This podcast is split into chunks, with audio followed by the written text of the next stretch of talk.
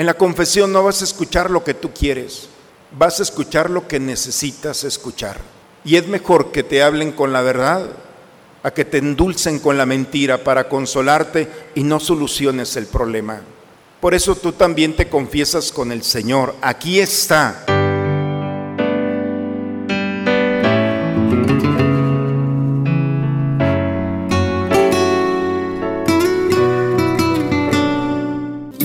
Bienvenidos a la Santa Misa. En su lucha permanente contra el maligno, Jesús se enfrenta a la incomprensión y a la falta de fe. Incluso los más cercanos a Él no logran entenderlo. Ya va a ser arrojado el príncipe de este mundo. Cuando yo sea levantado de la tierra, atraeré a todos hacia mí, dice el Señor.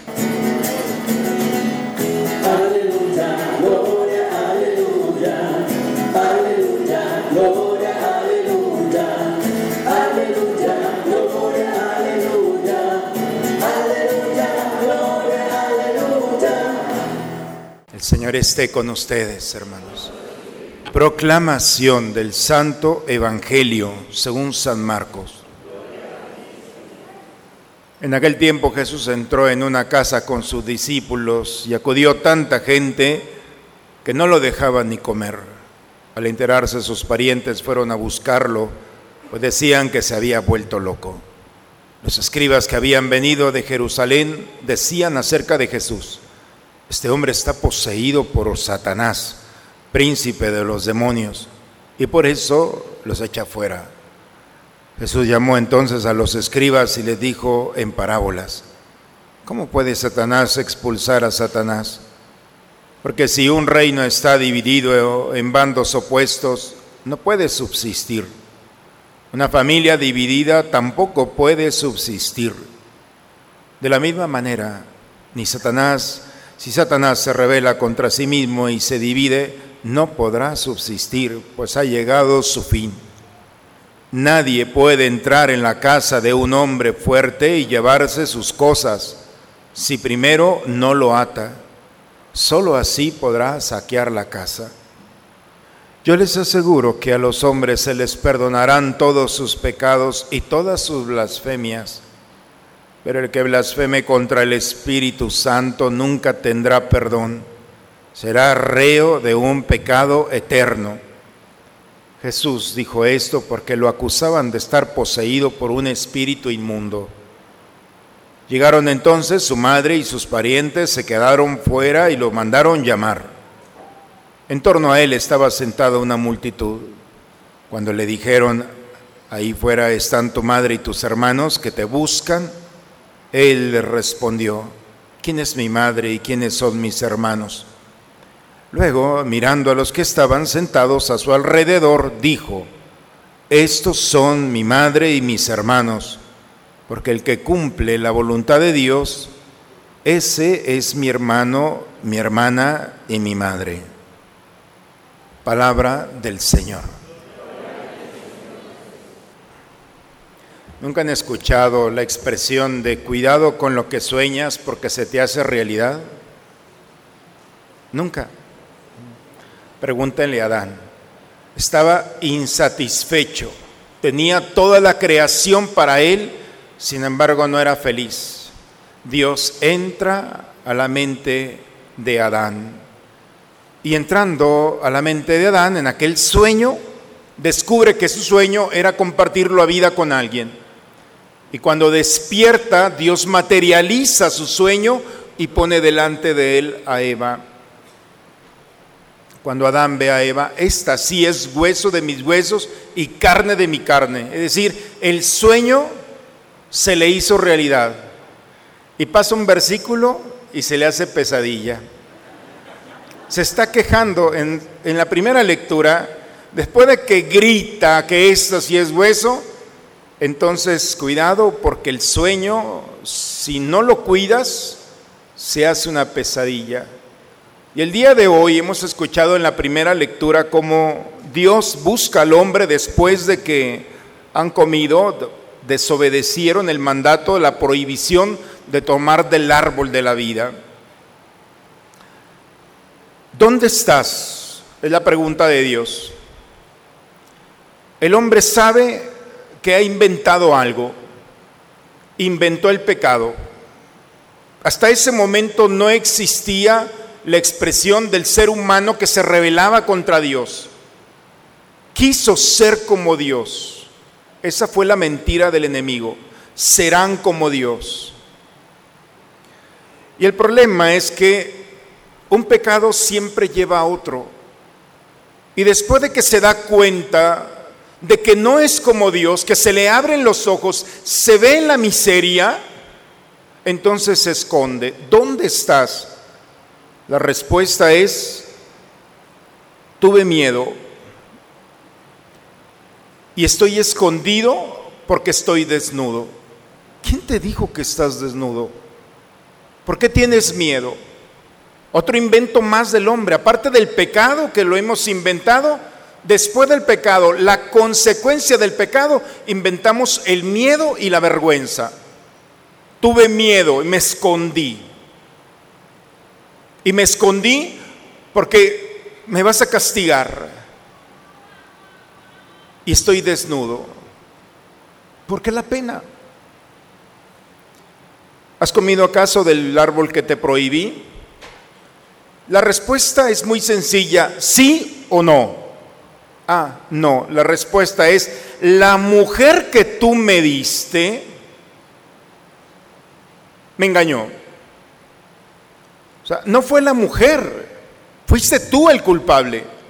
Si tú no me lo hubieras dado, tranquilo tú, tranquilo yo, tranquila la humanidad. Pero tú eres el culpable. ¿Se fijan la respuesta? La mujer que tú me diste no asume su responsabilidad y culpa a su mujer. Y después Dios le dice en este género, en esta expresión, ¿por qué le diste de comer el fruto? La serpiente me engañó. O sea, no asume su responsabilidad.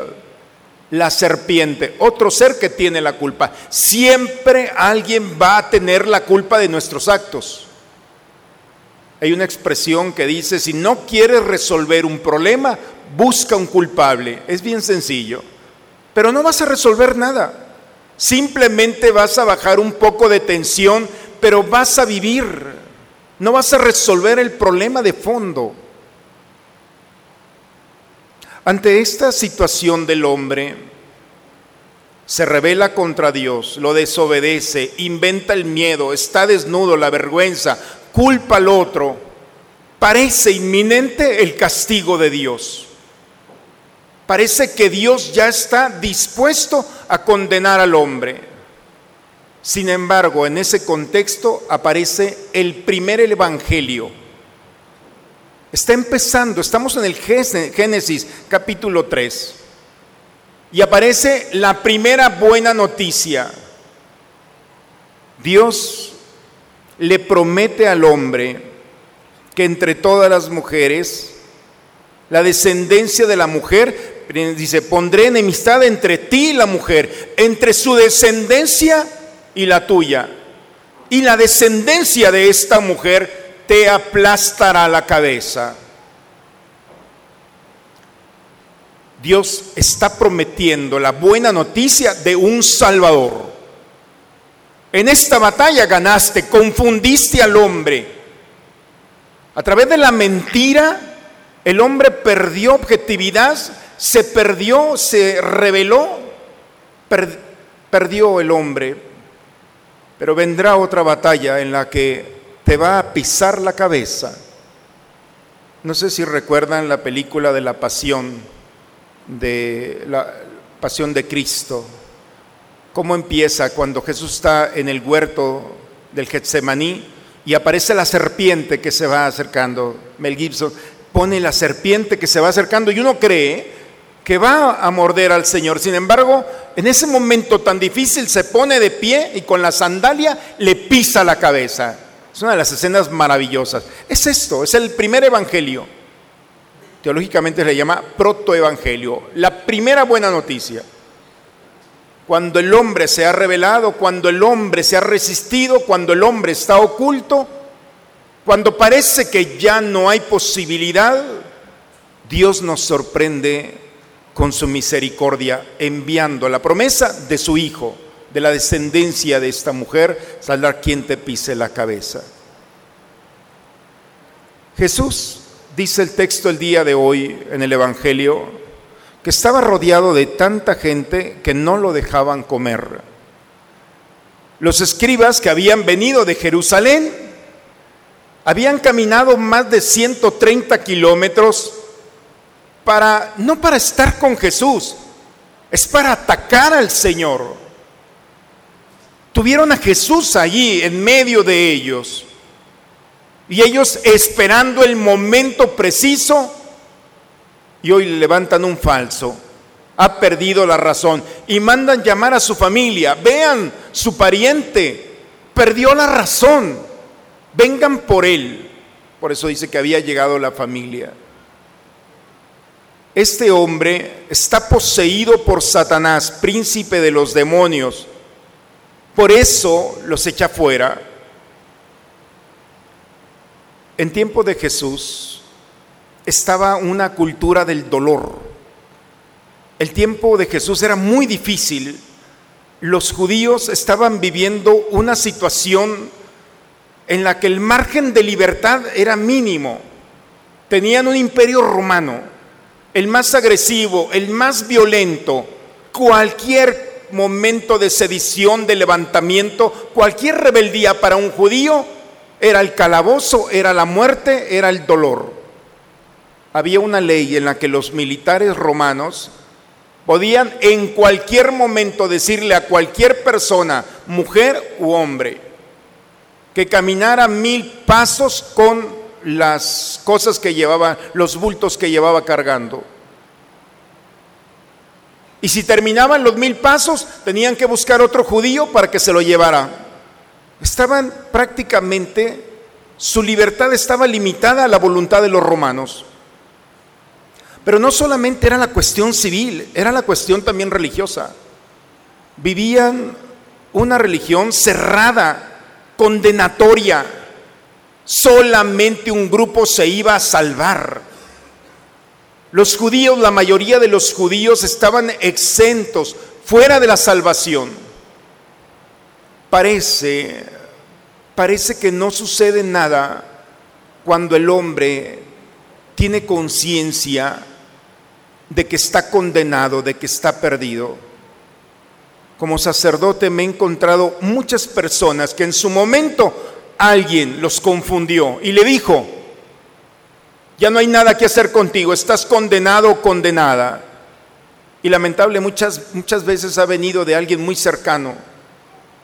Y cuando alguien vive con el dolor de la pérdida, de la salvación, mentalmente nos podemos consolar, pero el alma, el alma no puede soportar las noches sin salvación. El alma por las noches, cuando se siente condenada, grita. Por eso San Juan de la Cruz dice, en las noches, en la oscuridad de mis sueños se revela la voz del Señor. Y me hace ver las miserias, por eso en las noches es tremendo cuando vivimos, se vive en el pecado. Y entonces los judíos vivían en este sistema en el que los escribas, los fariseos, los saduceos habían condenado a muchas personas. Y los judíos vivían con la tristeza, no solamente el peso de un sistema político, social, sino también un aspecto religioso. Y no hablemos de la estructura mental. Los griegos habían hecho todo lo posible por atentar contra los valores del pueblo judío. En Jerusalén, en la sagrada Jerusalén, habían puesto gimnasios delante del templo de Israel. El gimnasio es una figura griega totalmente. Gimnasio significa desnudo. La gente iba porque el, porque el valor más, más grande para el griego es la belleza, la estética.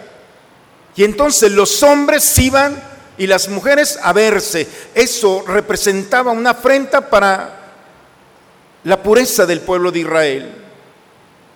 Y muchos judíos habían tomado ya esa figura. habían perdido el respeto por su cuerpo y se manipulaban para hacer expresión de una belleza. Toda esa realidad estaba la gente encerrada por una parte mentalidad judía, por una parte un sistema religioso y por un sistema político, la gente estaba enferma. Cuando Jesús llega, abraza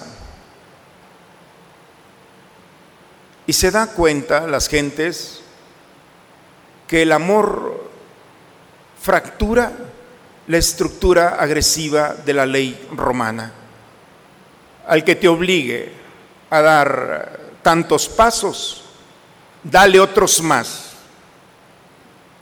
Si te quieren quitar pasos, que nadie te quite nada, dales más. El amor va a desfigurar la ley tan agresiva.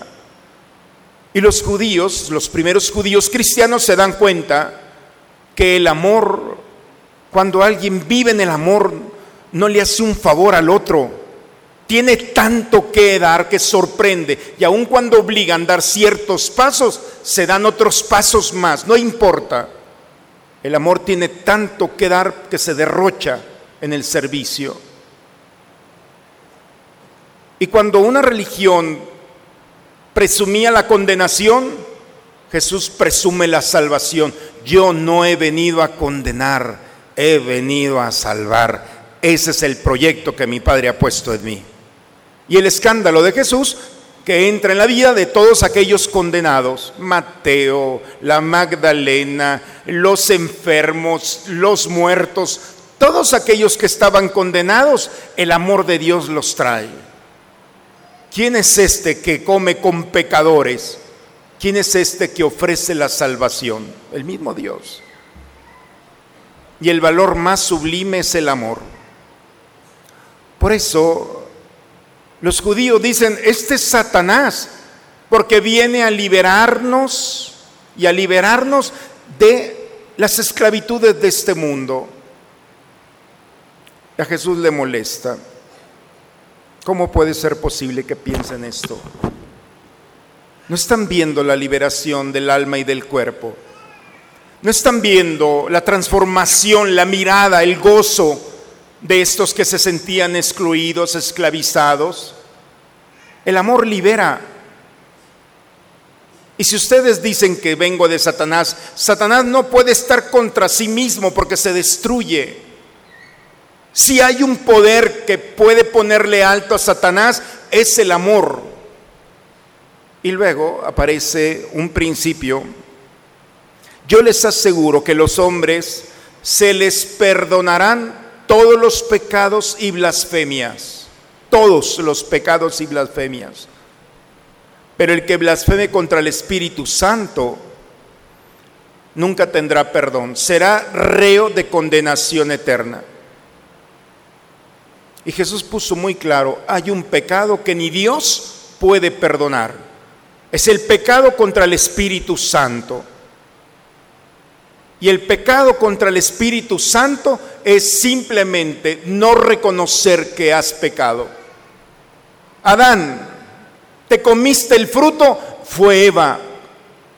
¿Qué tan sencillo hubiera sido decir, mira, la verdad se me antojó la manzana? ¿Quién dijo que el pecado era feo, desagradable o dulce? ¿Qué tan sencillo era haber dicho, sí, me equivoqué? Ah, no, no lo reconoce, fue Eva. Eva fue la serpiente. No más porque ya no estaba alguien más cercano a la serpiente, sino culpa. Por eso el único pecado que no se puede perdonar es el que no se reconoce. En la Eucaristía, hermanos, nada sobra. Hay gente que dice, ay, es que qué cansado venir a misa. Oye, te estás moviendo. Llegas, te sientas, te levantas, te sientas, te vuelves a levantar, te vuelves a sentar, te pones de rodillas, te levantas. Es más, al principio te pegas hasta en el pecho. Por mi culpa, no sobra esa expresión, por mi culpa, por mi grande culpa. No, fueron los culpables, ni mi jefe, ni mis padres, ni mis hermanos, ni mis amigos, ni mis enemigos. Ellos no tienen la culpa, Señor, de que yo sea una amargada, una amargada, de que te haya ofendido, de que haya hecho esto o lo otro. El cristiano viene aquí para ser responsable de su vida. No vamos a resolver la vida ni nuestra salvación culpando a los demás por mi culpa. Cuando el hombre se presenta delante de Dios, la misericordia es gratuita. La única cosa que exige es que lo reconozcas. ¿Han escuchado ustedes a los hermanos protestantes que dicen, yo confesarme con un cura, si es peor de mí, yo me confieso directamente con Dios y me perdona? ¿Han escuchado ustedes hablar de eso? ¿Y ustedes que se confiesan también con Dios? ¿Cómo que no? ¿Y en la Eucaristía? En el momento en el que decimos por mi culpa, por mi culpa, por mi gran culpa, se están confesando con Dios. En ese momento todos los pecados veniales desaparecen. Así es que cuando alguien te diga, yo me confieso con Dios, yo también.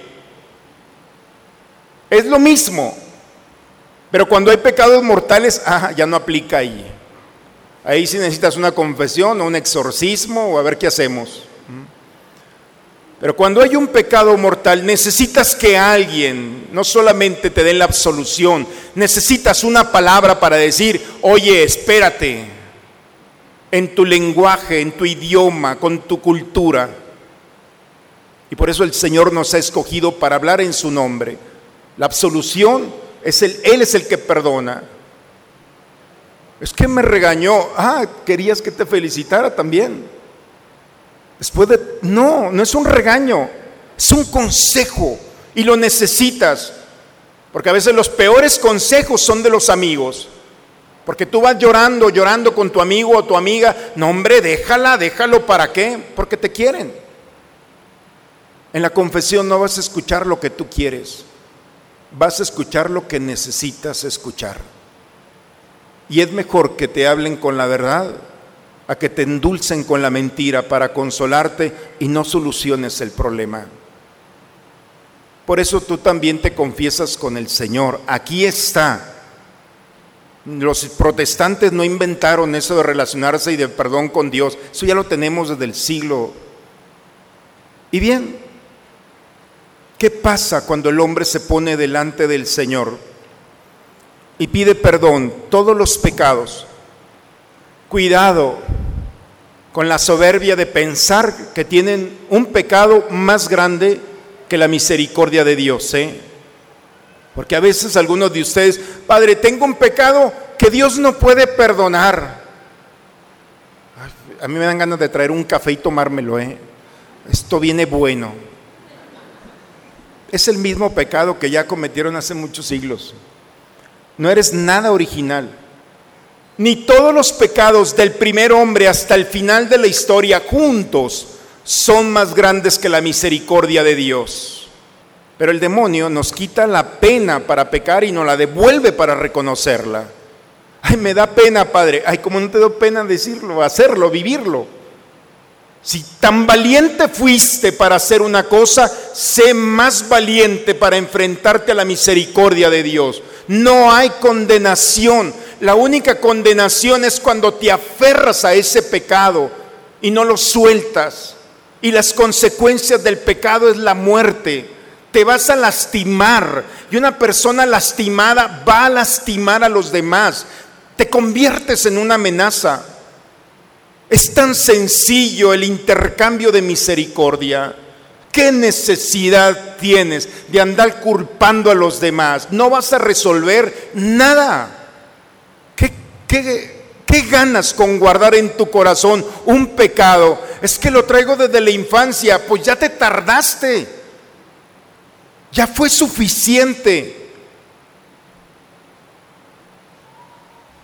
Y por eso, hermanos, las lecturas del día de hoy son una invitación a acercarnos al misterio de la humildad y reconociendo nuestras faltas, no nos dejemos Engañar por el enemigo, cuidado, tu pecado Dios no lo puede perdonar. Es una mentira.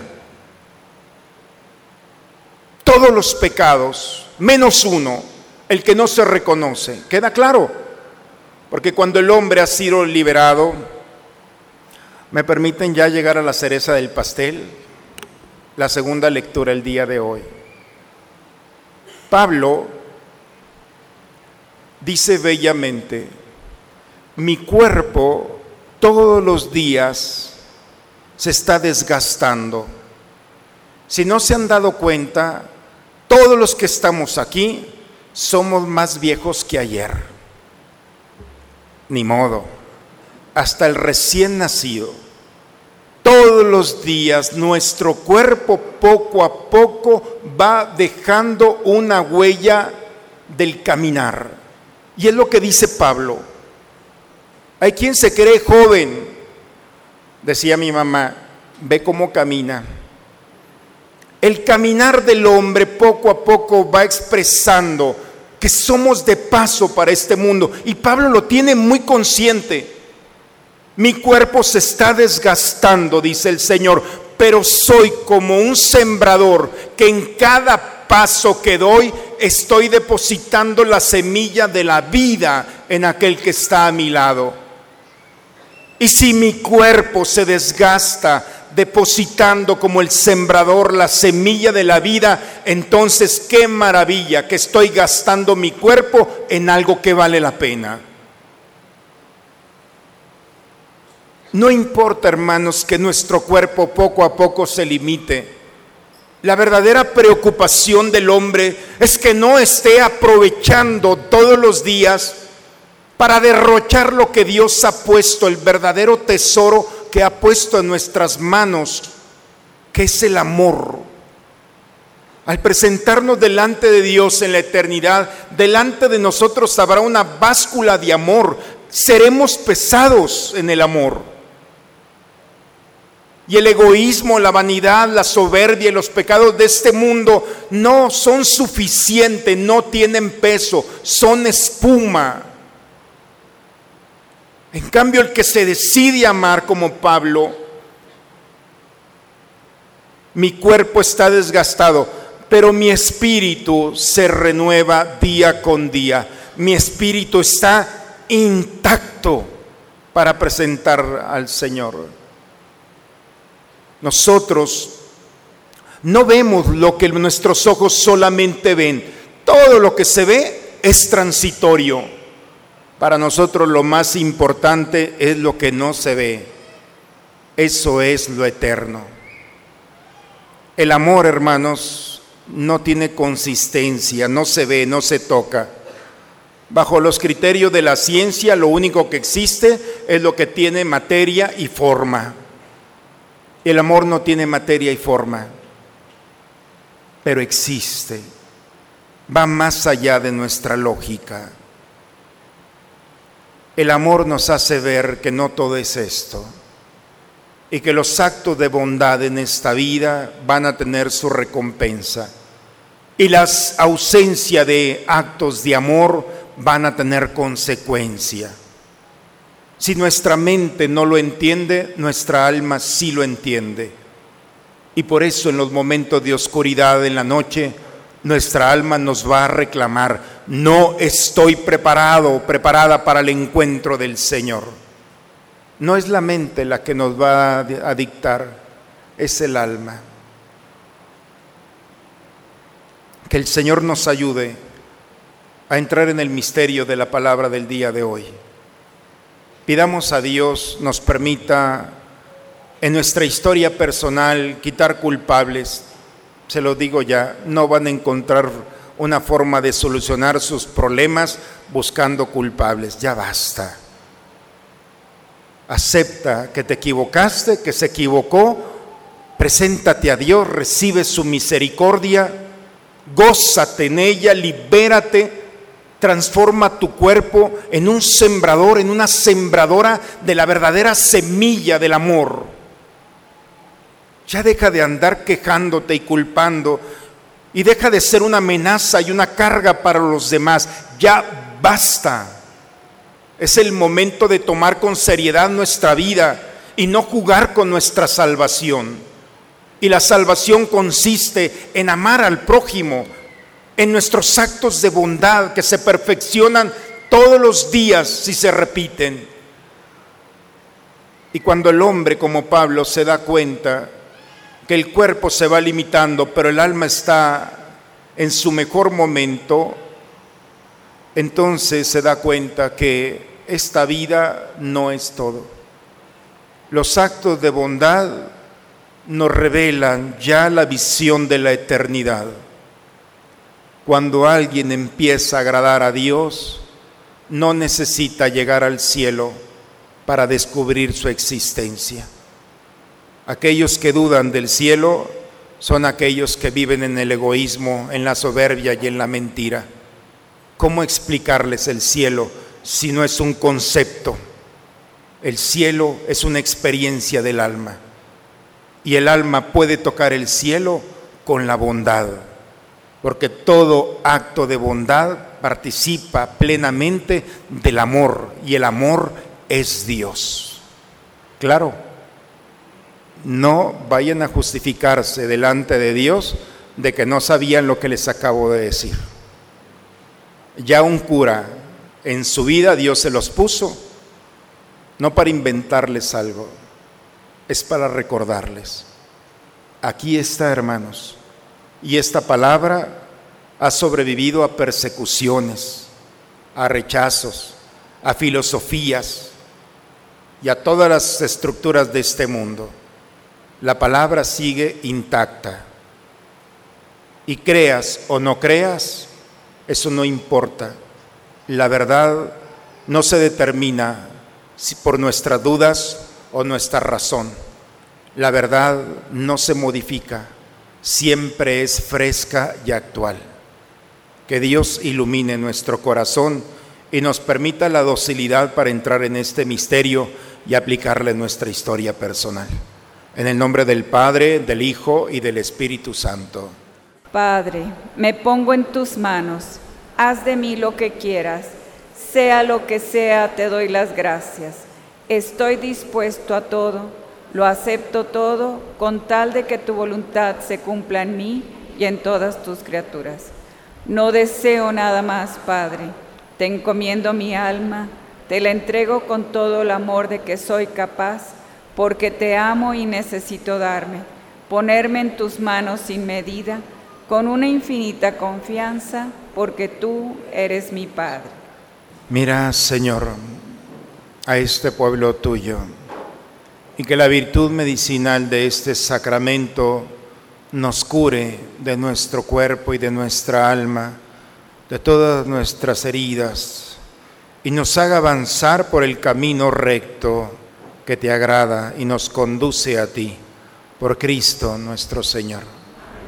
La bendición de Dios Todopoderoso, Padre, Hijo y Espíritu Santo, descienda sobre ustedes y permanezca siempre. Hermanos, con la alegría y el gozo de nuestra alma, vayamos a dar testimonio de este encuentro. La misa ha terminado. Una muy bonita semana para todos, hermanos. Dios los bendiga a todos.